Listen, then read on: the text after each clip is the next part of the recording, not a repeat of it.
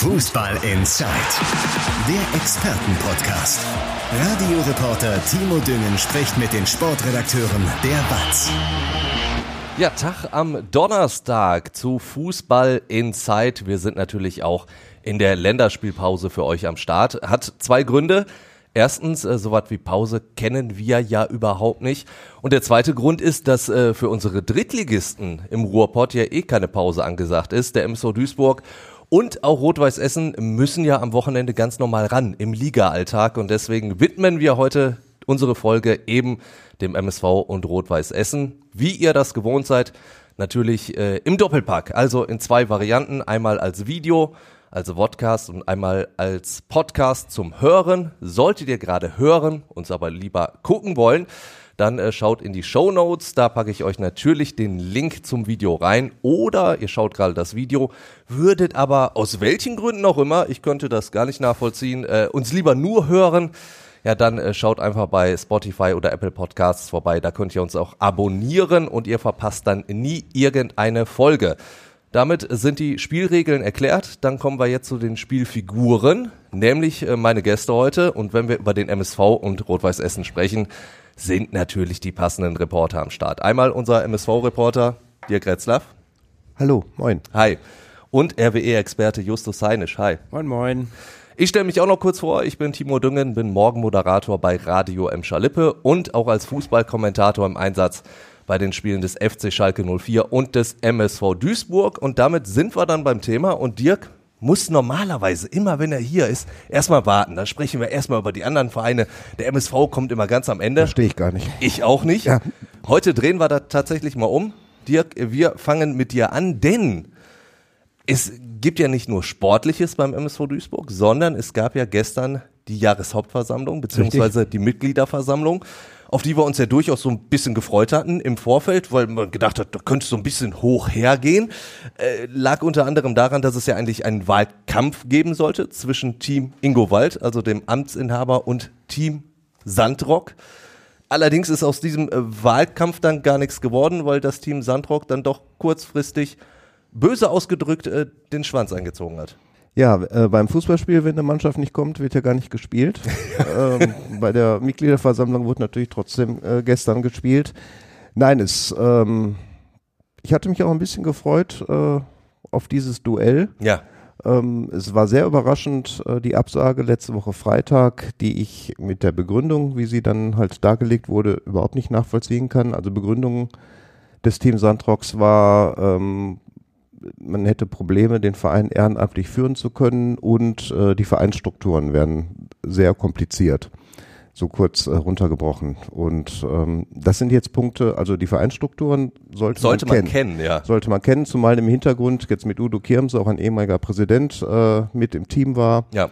Ähm, das, äh, erschien, das war mir zu dünn. Das äh, konnte ich nicht nachvollziehen, ähm, so dass man natürlich spekulieren kann, was waren die Gründe dahinter.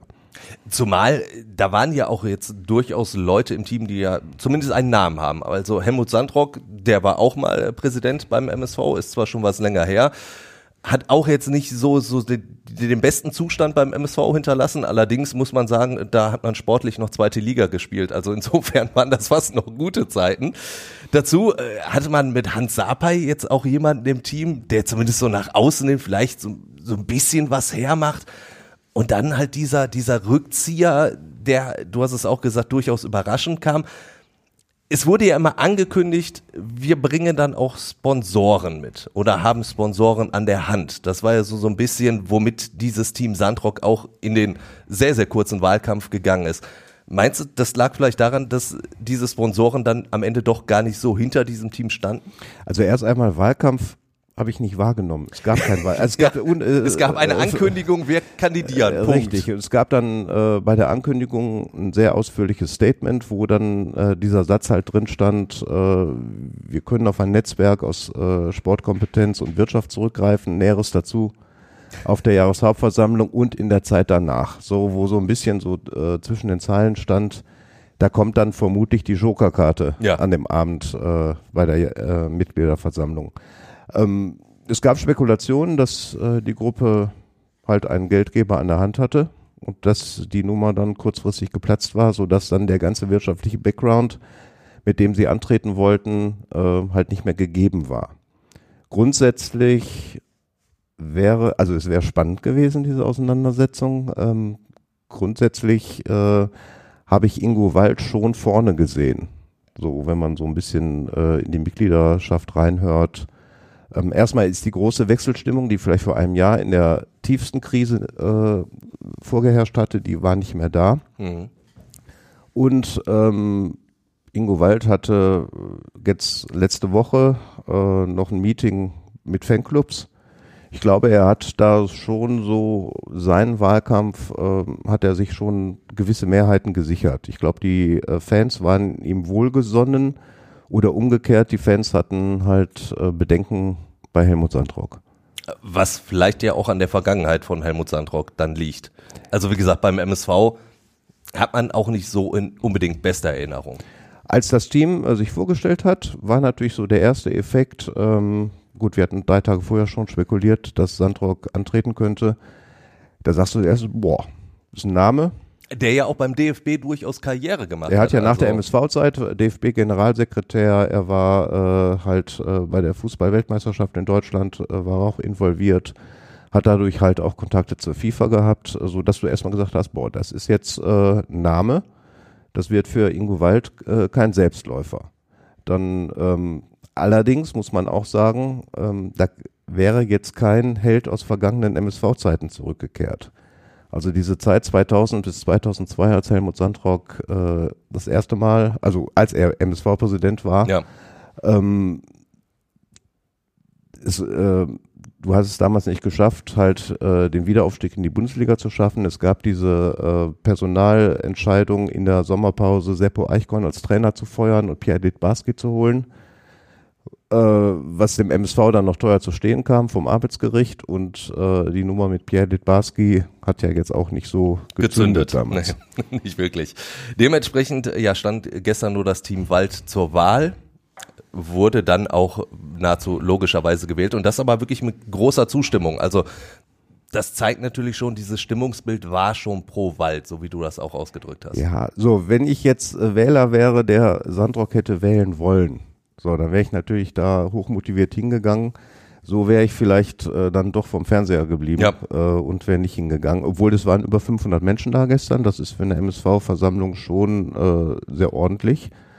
Ähm, es wurde öffentlich abgestimmt, wo dann äh, natürlich als Berichterstatter bist du froh, weil dann ist die Nummer eher zu Ende, ehe dann noch eine halbe Stunde Stimmen ausgezählt werden. Äh, bei so einer öffentlichen äh, Abstimmung per Handzeichen ist es natürlich äh, für denjenigen, der gewählt wird, äh, eh einfacher. Und Ingo Wald hatte gestern Mittag auf der Pressekonferenz vor der Versammlung gesagt, er würde eigentlich lieber eine geheime Wahl haben, weil das wäre ein ehrlicheres Ergebnis. So hatten dann halt äh, zehn Leute, glaube ich, gegen ihn gestimmt. Einziger Vertreter aus der Opposition, den ich wahrgenommen habe, war Udo Kirmse, der war da, der hat immerhin Flagge gezeigt. Ähm, völlig äh, überraschend war er dann bei den zehn Leuten, die gegen Ingo Wald gestimmt haben. Was ja auch völlig in Ordnung Natürlich. ist. Natürlich. Äh, Ingo Wald hat ja durchaus dann auch auf der Versammlung äh, Fehler eingestanden in der Vergangenheit. Zum Beispiel, dass er zu lange an Sportdirektor Ivo Grilic festgehalten hat. Und diese Einsicht, muss ich sagen, ehrt ihn ja.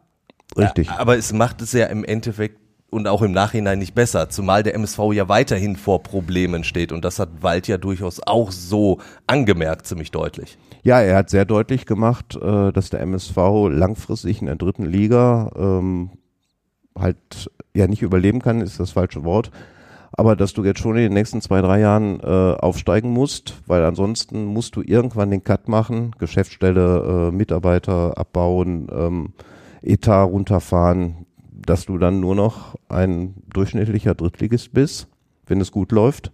Und dann äh, sagte Ingo Wald, der Traum von der zweiten Liga äh, ist dann ganz weit weg. Gut, böse gesagt, rein sportlich bist du momentan auch nicht mehr als ein durchschnittlicher Richtig. Drittligist. Also würde sich am Status quo ja fast erstmal tabellarisch zumindest nichts ändern. Aber äh, du hast es schon gesagt, dieser Aufstieg ist ja jetzt fürs Jahr 2025 anberaumt. Sonst wird's halt noch viel, viel schwieriger.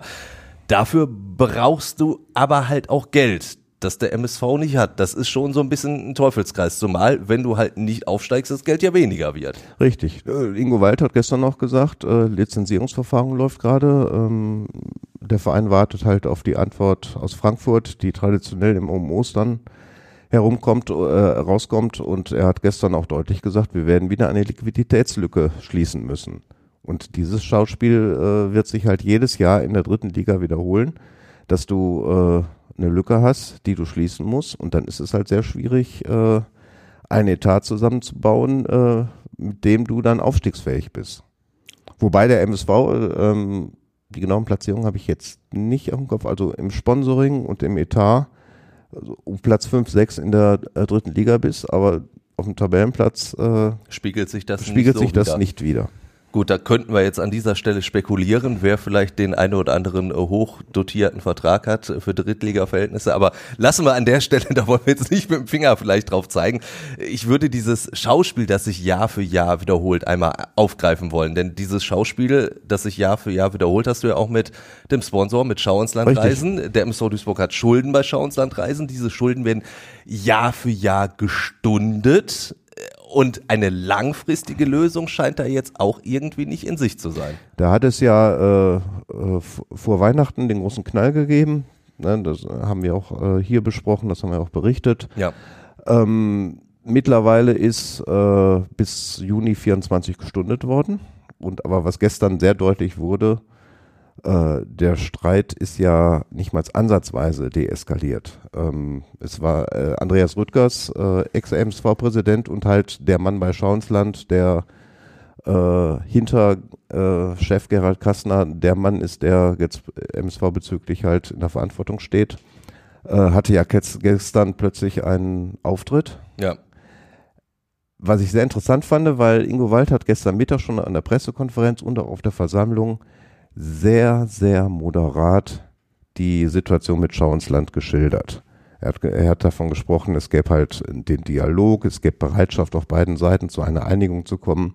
Also da wurden sehr viele Wattebäuschen geworfen. Hm. Und dann ist Andreas Rüttgers dann aufgestanden und äh, hat dann halt auch äh, ein Statement abgegeben, dass Schau ins Land jetzt insgesamt äh, 10 Millionen Euro äh, in der Nummer äh, drin hätte und dass man irgendwann natürlich Geld zurückhaben wollte. Und er hat halt den Vorwurf nochmal erneuert, dass der MSV äh, 2019 gemachte Versprechen nicht eingehalten hätte.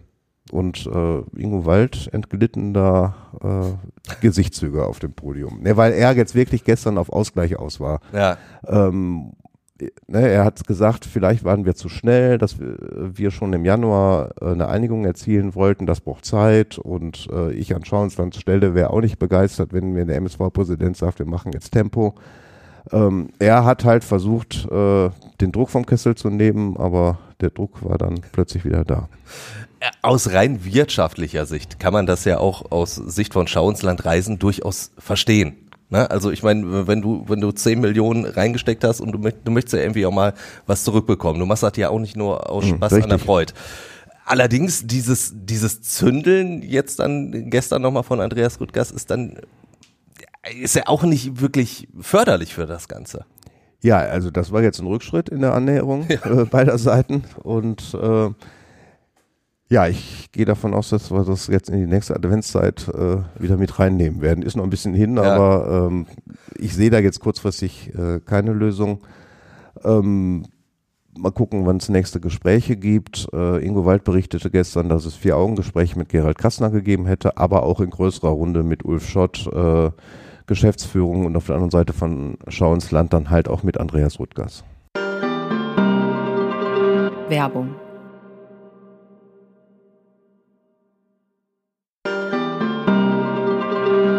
Werbung Ende. Dann lass uns so ein bisschen aufs Sportliche schielen, denn auch da müsstest du ja gucken, wenn du 2025 aufsteigen willst, wie du das gebacken kriegst. Da müssen wir uns die Kaderplanung so ein bisschen Richtig. angucken. Momentan, ja, äh, muss ich sagen, die jungen Leute beim MSV machen Spaß. Ob das jetzt ein Janda ist, ob das ein Hetwa ist, ob das ein Mogultai ist, ob das auch ein dazugeholter Vincent Müller ist. Du hast ja wirklich talentierte Leute im Kader. Nur die Tabelle lügt ja auch nicht. Richtig. So, dementsprechend müsste der MSV sich ja eigentlich jetzt schon im Sommer, wenn, wenn du eine Ma- Aufstiegsmannschaft aufbauen willst, ordentlich verstärken, enorm verstärken. Richtig. Mit, äh, also ich erwarte schon als nächsten Schritt dann, gestern wurde auf der Jahreshauptversammlung dann halt auch gefragt, wie erkennen wir denn, äh, äh, ob der MSV die richtigen Schritte macht. Natürlich erkennst du das äh, im Herbst, wenn du mal auf die Tabelle schauen wirst. Ja. Ne? Und dann erwarte ich schon, dass im Oktober mal so ein Platz 4 da mindestens steht, dass du halt diese Fantasie hast, dass du eine Mannschaft aufgebaut hast oder eine Mannschaft gerade aufbaust, die auch die spielerische Qualität hat. Du hast Substanz in der Mannschaft, du wirst im Sommer äh, die eine oder andere Personalentscheidung treffen. Also dass Asis Buadus nächste Saison nicht mehr beim MSV spielt, äh, dürfte klar sein. Ja. Vertrag läuft aus. Äh, Marvin Baccalords hat noch Vertrag. Äh, er liefert eine sehr gute Saison ab aktuell. Moritz Stoppelkamp muss man abwarten. Ähm, da läuft der Vertrag aus. Ähm, es ist gestern ja eine ähm, Meldung aufgeploppt, es gäbe eine Einigung. Das hat Ralf Heskamp äh, unmittelbar gestern dementiert. Sagte, es ist überhaupt nichts dran. Nein, das ist bei Moritz Stolperkamp ist ja jetzt die Frage, was machst du? So, Ja. er spielt eine starke Saison, er ist der beste Scorer, äh, sowohl als äh, Torschütze als auch Assist. Ist immer noch für so äh, einen Überraschungseffekt gut, wie äh, ein Ausgleich in Essen mit Richtig. einem frechen Freistoß, Justus. Ja, aber er war ja auch mit äh, ordentlicher Hilfe der Essener entstanden. Nein, äh, aber er ist 36, wird im Ja. Dezember 37. So, aktuell ist Stoppelkamp, gut, jetzt die letzten Wochen war er krankheitsbedingt halt außen vor. Aktuell ist er halt immer noch eine große Nummer in der Mannschaft. Aber du musst dich halt jetzt entscheiden, ich baue eine neue Mannschaft auf. Moritz Stoppelkamp wird 2025 vermutlich nicht als Kapitän auf dem Rathausbalkon stehen, wenn Richtig. gefeiert werden sollte. Äh, baust du die Mannschaft jetzt so um, dass du neue Hierarchien in der Mannschaft hast? Oder sagst du, okay, Stoppel ist jetzt gut drauf, der wird im Dezember auch noch gut drauf sein und im Mai vermutlich auch noch und dann ist wahrscheinlich äh, dann auch wirklich zu Ende. Nur dann hast du auf einer entscheidenden Position, in der entscheidenden Hierarchie keinen äh, Neuaufbau Ja, eingeleitet. Und ich weiß jetzt nicht, ob äh, man, ob beide Seiten wollen Moritz Stoppelkamp so als Edeljoker auf der Bank. Ob er sich das antun möchte, ob der Trainer kann, das ich, kann ich möchte. mir nicht vorstellen. Ne, Nein. das äh, halte ich für, das wäre kompliziert. Eine andere Problematik, die ich sehe, also diese Stoppelkampf-Problematik sehe ich wirklich exakt so wie du. Also, dass man so ein bisschen hin und her gerissen ist. Aber du hast ja auch äh, die jungen Spieler, äh, allen voran jetzt Kaspar Janda. Und ich, äh, hast, du hast das letztens auch in einem deiner Texte so geschrieben, der macht sich ja auch durchaus interessant für andere Vereine. Jetzt hat er aber auch nur einen Vertrag bis 2024. Richtig. So, da stehst du ja auch vor dem nächsten Problem. Wenn du sagst, das ist zum Beispiel einer, um den herum wollen wir diese Aufstiegsmannschaft 2025 aufbauen, musst du entweder den Vertrag eigentlich jetzt schon langfristig verlängern oder du äh, verkloppst ihn in diesem Sommer als Tafelsilber, um dann Geld zu haben, um eben eine neue Mannschaft aufzubauen. Ja, Tafelsilber ist noch schwierig. ne? Also der hat nur einen Vertrag bis 24. Ja, ja immerhin hätte er noch Vertrag. Ja, ja, Ne, er, wäre natürlich teurer, wenn er einen Vertrag bis 27 hätte. Natürlich. Ähm, nein, was äh, Ingo Wald gestern auch im Pressegespräch sagte, das Problem ist, du bist ein Drittligist. So, und äh, du versuchst als Drittligist einen Spieler zu transferieren. Da erzielst du natürlich deutlich geringere äh, Erlöse, als wenn du ein Zweitligist bist ja, und ein Spieler, ähm, äh, Mark Flecken zum Beispiel. Ne, roundabout äh, zwei Millionen hat er ja damals äh, eingebracht als Spieler von, äh, als er nach Freiburg gegangen ist. Ähm, aber selbst so ein Lukas Daschner hat ja auch äh, nicht mehr so viel eingebracht und das war eben so ein, Vertrag, so ein Transfer aus der dritten Liga heraus zum St. FC St. Pauli. richtig, Ja. richtig. Wo ja auch Stimmen laut gekommen waren, der MSV hat den unter Preis äh, Ja. äh, gehen lassen. Ähm, klar, das ist ähm, äh, natürlich aus sportlicher Sicht musst du natürlich gucken, dass du die Jungs hältst. Ne, Julian Hetwa muss man jetzt auch wieder abwarten. Der hat jetzt äh, starke Wochen. Gerade ein Lauf, ja. Er hat gerade einen Lauf, er trifft regelmäßig, die Mannschaft stellt sich auf ihn ein, ähm, mit langen Bällen, wo er sein Tempo dann äh, ausspielen kann.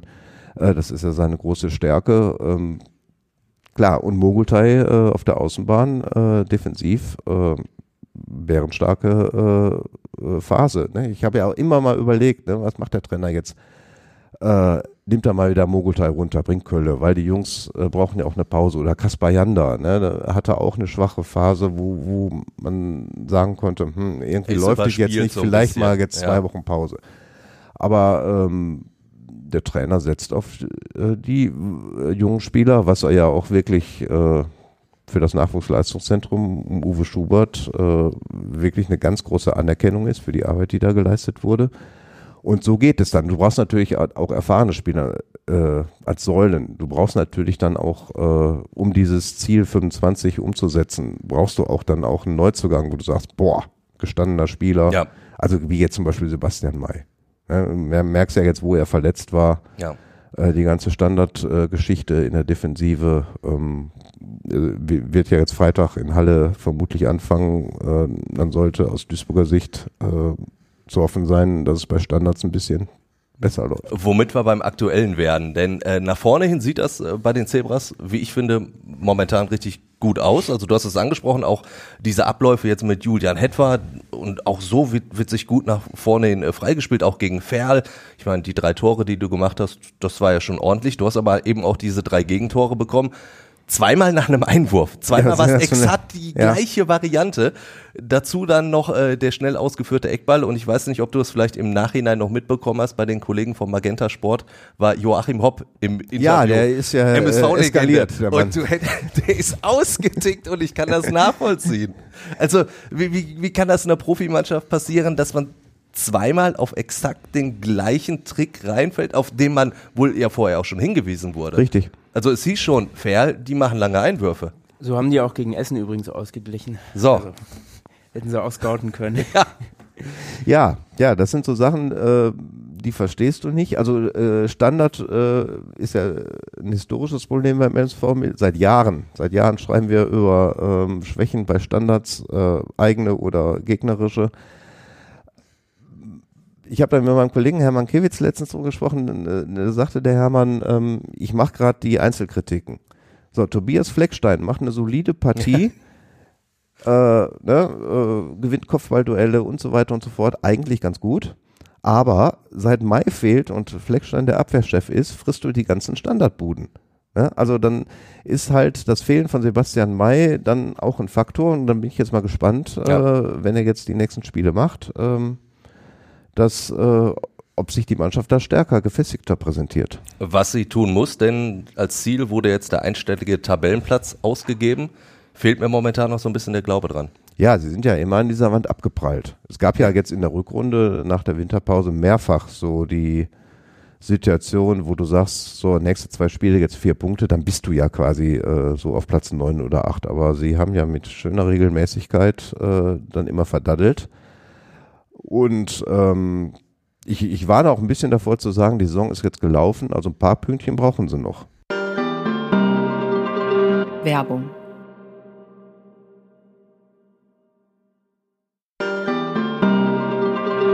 Werbung Ende. Und genau das macht ja Rot-Weiß Essen. Ne? Also da heißt es, wir haben immer noch äh, den Blick nach unten, weil das sind sechs Punkte Vorsprung mhm, genau. aufs, äh, auf die Abstiegsplätze. Also, was ist so das Saisonziel jetzt aktuell bei RWE? Da hat sich nichts dran geändert. Wie seit Beginn der Saison geht es darum, den Klassenerhalt einzufahren und das schnellstmöglich. Ähm, waren ja schon mal ein paar mehr Punkte als sechs, ne? Ja. Vor ein paar Wochen noch, aber jetzt nach der englischen Woche ein Punkt aus drei Spielen. Jetzt geht der Blick natürlich wieder nach unten, zumal sie die nächsten Aufgaben in sich haben, aber natürlich das äh, hat sich nicht geändert äh, in dieser Phase, wo RWE diesen Vorsprung mal ausgebaut hatte. Einfach die Klasse halten, das steht ganz oben. Wie ist das so aus Essener Sicht? Ist der MSV dann zu sorglos? Weil ich meine, die Zebras haben zwei Punkte mehr als, äh, als Essen auf dem Konto. Ja, ich glaube, da spielt natürlich auch eine Rolle, dass, dass der MSV jetzt schon länger in der dritten Liga ist und Rot-Weiß als Aufsteiger natürlich mit einem anderen, ich sag mal, Mindset da reingeht und erstmal ähm, schaut, dass man drin bleibt. Also dieses sich dran gewöhnen, akklimatisieren, ankommen in der neuen Liga steht da erstmal an der ersten Stelle. Das braucht der MSV ja gar nicht. Die kamen ja von oben vor ein paar Jahren und sind da jetzt eher drin und haben eher den Druck, äh, auch bei den Fans sich nach oben zu orientieren. Wohingegen, Gut, diesen Druck der Fans, sich nach oben zu orientieren, hat Essen ja wohl Ja klar, auch. aber es ist für, für, für, den, für den Verein RWE leichter, seinen Fans erstmal zu sagen, wir wollen die Klasse halten, als in Duisburg. Ich glaube, das wäre keinem zu vermitteln. Oder Dirk, wenn man da in die Nein, Saison gehen stimmt. würde und sagen würde, wir wollen, wir wollen nicht absteigen. So, und das, das ist halt das, worum es in dieser Saison erstmal geht. Am letzten Spieltag gab es ja dann ziemlich einen auf die Mütze. Äh, Niederlage in Saarbrücken mhm. und vor allen Dingen äh, wurde ja danach auch viel über die Aufstellung diskutiert. Felix Bastians im Sturm. Ja. also ich sag mal so, auch da äh, hat man vielleicht in Duisburg gescoutet, mit Sebastian May hat es funktioniert. Ja. Ja, der, Pla der Plan von Trainer Christoph Dabrowski, das hatte er danach gesagt, äh, war, dass der Bastians die langen Bälle annehmen soll und dann auf die schnellen Flügelspieler wie Isaiah Young oder Lawrence Inali abgeben soll. Hat überhaupt nicht funktioniert. Aber RWE ging auch schon nach wenigen Sekunden in Rückstand ähm, und dann lief die Partie total gegen Rot-Weiß. Ähm, du bekommst natürlich nicht die Räume zum Kontern, wenn Saarbrücken schon führt. So, aber dieses Experiment ist schiefgegangen und ähm, sollten äh, oder die tun gut, gut daran, ihn im nächsten Spiel wieder in der Verteidigung aufzustellen. Ich finde aber ganz spannend in dem Punkt, ähm, bei Rot-Weiß, äh, wenn schon ein Abwehrspieler in Sturm gestellt wird, zeigt er die Problematik, dass vorne äh, eine Alternative fehlt. Das ist ein Wir haben- Armutszeugnis. Genau, wir haben jetzt eben darüber geredet, äh, Nachwuchsarbeit in Duisburg, in Essen kommt keiner nach. Und ähm, da finde ich das äh, bei, bei allen dem, ähm, äh, ihr habt jetzt eben darüber gesprochen, dass natürlich die Spieler auch Interesse wecken, aber erstmal, dass man diese Spieler ausbildet, die sich, ich sag mal, Haifischbecken Ruhrgebiet, wo du Schalke, Bochum, äh, Dortmund auch hast als, als Jugendleistungszentren. Äh, Oberhausen hat auch jahrelang in der Bundesliga gespielt. Ähm, ich glaube, spielen sie sogar noch mit der U19. Ähm, dass da überhaupt solche Talente nachkommen, die in der dritten Liga äh, spielen, ist erstmal was Gutes. Das fehlt mir bei RWE gerade total. Die U19 ist abgestiegen und ähm, ja, das kann auf jeden Fall RWE noch vom MSV lernen. Also du musst diesen jungen Leuten ja auch wirklich diese Perspektive geben, dass sie auch vielleicht dann in die erste Mannschaft aufrücken können. Wenn Thorsten Ziegner zum Beispiel jetzt eben auf äh, so junge Leute setzt beim MSV, denn du hast es schon gesagt, im Ruhrgebiet, eigentlich musst du ja fast die Leute halten beim, beim MSV oder auch bei, bei RWE, die jetzt vielleicht bei den, den großen Vereinen erstmal durchgerutscht sind in, in, der, in der Jugend. Also die da fast eher aussortiert werden, weil zu klein, äh, zu schmächtig, etc. Ja, so, so, genauso ist es ja bei einem, der sich bei RWE jetzt äh, schon ein bisschen Namen gemacht hat in der dritten Liga, Mustafa Kuruma, ein Verteidiger. War, glaube ich, zuerst in Dortmund, wenn ich es richtig im Kopf habe, und ist dann zu RWE gegangen. Und ähm, ja, mehr kommt da aber nicht. Und äh, für mich ein klarer Punkt, wo sich RWE verbessern muss. Das wissen die aber auch und wird auch immer wie, wieder betont, wie wichtig die Nachwuchsarbeit ist. Und ähm, ja, vielleicht kommt es dem Verein und den Talenten auch zugute, wenn sie jetzt in der Niederrheinliga spielen. Da bist du nicht mehr der, der Jäger und musst dich in jedem Spiel hinten reinstellen und gucken, dass du gegen die äh, Teams von Dortmund und Schalke, die sich mit Talenten aus ganz Europa verstärken, äh, nicht, ich sag mal, fünf Gegentore kriegst, sondern da musst du das Spiel machen, da bist du mehr in der Offensive, kannst kreativer unterwegs sein. Vielleicht ist dieser Schritt zurück gar nicht so schlecht, aber ähm, wird man sehen. Also das ist auf jeden Fall ein Punkt, der an den MSV geht. Nun wäre ja äh, das die eine Variante, dass du Leute aus der Jugend vielleicht für die Offensive hast. Andere Variante, die jetzt erstmal deutlich wahrscheinlicher ist, dass das RWE sich anderweitig Ja, umguckt klar. und guckt, wen können wir holen. Also im, im Ja. Sturm wird auf jeden Fall gesucht für Auf die neue Fall, Saison. Klar. Ist ja auch die Frage, ob Simon Engelmann bleibt. Sein Vertrag läuft aus. Ähm, ich glaube, die Zeichen, so mein Gefühl, stehen eher auf Abschied. Er ist ja am Überlegen, äh, zurück in die Heimat zu gehen. Ist ja sehr ähm, familienbewusster Mensch und äh, hat die Saison immer wieder mit kleineren Verletzungen zu, äh, zu kämpfen. Ist dementsprechend auch nicht der Faktor, der in der Regionalliga war, eben weil er immer mal wieder raus ist. Und ich glaube, ähm, dass ihm, ja, das, dass das auch ein Punkt ist, der eher dafür spricht, dass er geht. Ähm, und klar, da muss sich Rot-Weiß ver verbessern im Sommer, logischerweise. Kursieren ja schon ein paar Namen, Ja, unter anderem Henrik Weidand äh, der ja ein ähnlicher Spielertyp wäre wie Genau, Engelmann. und, und diese Präsenz, die ein Engelmann auch hat und ein Weidand hätte, würde, glaube ich, dem Spiel zugutekommen. Ähm, Ron Berlinski, der ja äh, einen, ein Stürmer ist bei Rot-Weiß, der zuletzt mal gestartet hatte, haben wir auch schon oft thematisiert, der arbeitet immer viel, rackert und tut und bemüht sich, aber Ja. richtig ähm, effizient ist das nicht, was er tut. Und ähm, genau, da ist auf jeden Fall Weidand, bringt mehr Körperlichkeit rein. Und Christoph Dabrowski kennt ihn natürlich aus Hannover, könnte auch ein Faktor sein, die wissen beide, was sie aneinander haben. Ähm, interessanter Spieler. Wie wahrscheinlich ist das für dich? Kannst du das schon so, so ein bisschen abwägen oder sagst du, das ist ein Name, der vom Scouting her passen würde, Ja. weil es eben so, so ein ähnlicher Spielertyp äh, wie, wie Engelmann ist? Das würde ich sagen. Also ich glaube, möchte jetzt keine Prozentwahrscheinlichkeit abgeben. dafür ist es auch noch zu früh und Ja. dafür ist noch zu viel ungewiss. Ne? Ähm, Rot-Weiß wird auf jeden Fall wird's leichter haben, sobald feststeht, dass sie nächste Saison auch in der dritten Liga spielen. Ich glaube, dann können die Planungen erst richtig losgehen ähm, und äh, vor allen Dingen auch die die Argumente, da hast du ja ganz andere Argumente, wenn du mit interessanten Spielern Klar. redest. Lizenz ist entspannt in Essen. Denke schon, ja. Da ist auf jeden Fall genug Power hinter. Da geben sich die Sponsoren äh, ein bisschen mehr, glaube ich, die Klinke in die Hand als in, als in Duisburg teilweise. Da auch wieder der Punkt eben angesprochen, bei Rot-Weiß hast du dafür die Aufstiegseuphorie im Hintergrund noch. Äh, ist immer ganz spannend, das kann man ja beide Seiten auslegen und das ist auf jeden Fall ein Punkt, äh, was hier im Sommer los war nach dem Aufstieg, wie die Stadt äh, und die, die Unternehmen sich da ähm, ja, auf den Club gestürzt haben, zum Teil. Äh, ja, das war ja auch ein Punkt, äh, der dann der wiederum Rot-Weiß dem MSV voraus hatte. So mein Eindruck. So dieses, diese Euphoriewelle, die hat halt in Duisburg gefehlt. Lass uns auf die kurzfristigen Aufgaben gucken. Du hast es schon gesagt, äh, nicht einfach, was RWE jetzt am Wochenende vor der Brust hat mit Wien Wiesbaden. Eine Mannschaft, die hoch will, die ja durchaus auch im Kampf um den Aufstieg sehr gut dabei ist. Also das wird keine einfache Aufgabe für Essen. Genau, auf gar keinen Fall. Ich weiß noch, das Hinspiel, da hat Rot-Weiß verloren. Das war so ein typisches Drittligaspiel, eng, eng um, hart umkämpft und dann ähm, sticht äh, Wien zweimal zu und das, da haben sie eiskalt die Fehler der Rot-Weißen ausgenutzt und das wird auch am Samstag, glaube ich, wieder so ein Spiel, ähm, wo es auf die Kleinigkeiten ankommt, wie so häufig in dieser Liga. Ähm, ein Faktor kann natürlich sein, dass es ein Heimspiel ist und äh, Wien ist jetzt oder den Wiesbadenern zu nahe zu treten. Kein Verein, der viele Gästefans mitbringt. Das wird auf jeden die Fall. haben auch zu Hause keine Fans. Also, das, die, lass mich nicht lügen, ja, ja. So, so 3000 äh, sind so in der Regel vielleicht da. Also das Stadion hat schon keinen Charme in Wiesbaden. Schöne Wellblechhütte, ja. Du kannst ja mit dem Bausatz äh, aus dem Baumarkt abbauen und woanders auch. Gen genau, also ja. de dementsprechend, das spricht natürlich dann für RWE am Samstag, aber super schwieriges Spiel. Es geht ja auch danach schwer weiter. Dann kommt Freiburg 2, die nächste Top-Mannschaft. Dann geht's nach Dresden. Also drei Spiele, wo man eigentlich sagen kann, da ist RWE der Außenseiter und wenn sie Absolut. da nicht punkten und die Konkurrenzpunkte, dann sieht's wieder ganz anders aus da unten. Äh, umso wichtiger wäre ein erfolgreiches Spiel an diesem Samstag. Ähm, ich bin, bin sehr gespannt. Ich, ich glaube eigentlich, ja, super schwierig auch das zu prognostizieren. Ähm, ich glaube aber, dass eigentlich mehr für Wiesbaden spricht. Äh, dir ist aber schon klar, auch wenn das schwierig ist zu prognostizieren, dass ich jetzt einen Tipp von dir haben will. Natürlich. ja, dann, dann hau mal raus.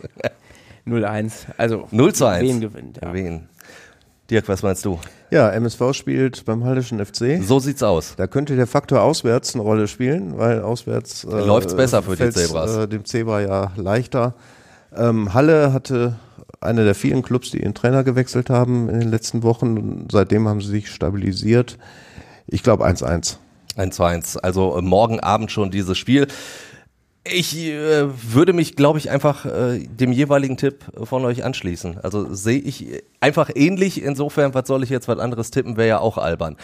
Dann äh, vielen Dank, hat sehr, sehr viel Spaß gemacht und äh, ich hoffe euch natürlich auch. Solltet ihr noch irgendwelche Fragen, Anregungen haben, gibt's äh, mehrere Möglichkeiten. Einmal, ihr schreibt uns eine E-Mail, hallo at fußball-insight.com oder ihr schickt uns gerne auch eine WhatsApp-Nachricht. Die passende Nummer ist in den Show Notes hinterlegt. Oder aber, und das ist eigentlich das, das Coolste an der ganzen Geschichte, ihr macht bei unserer Umfrage mit.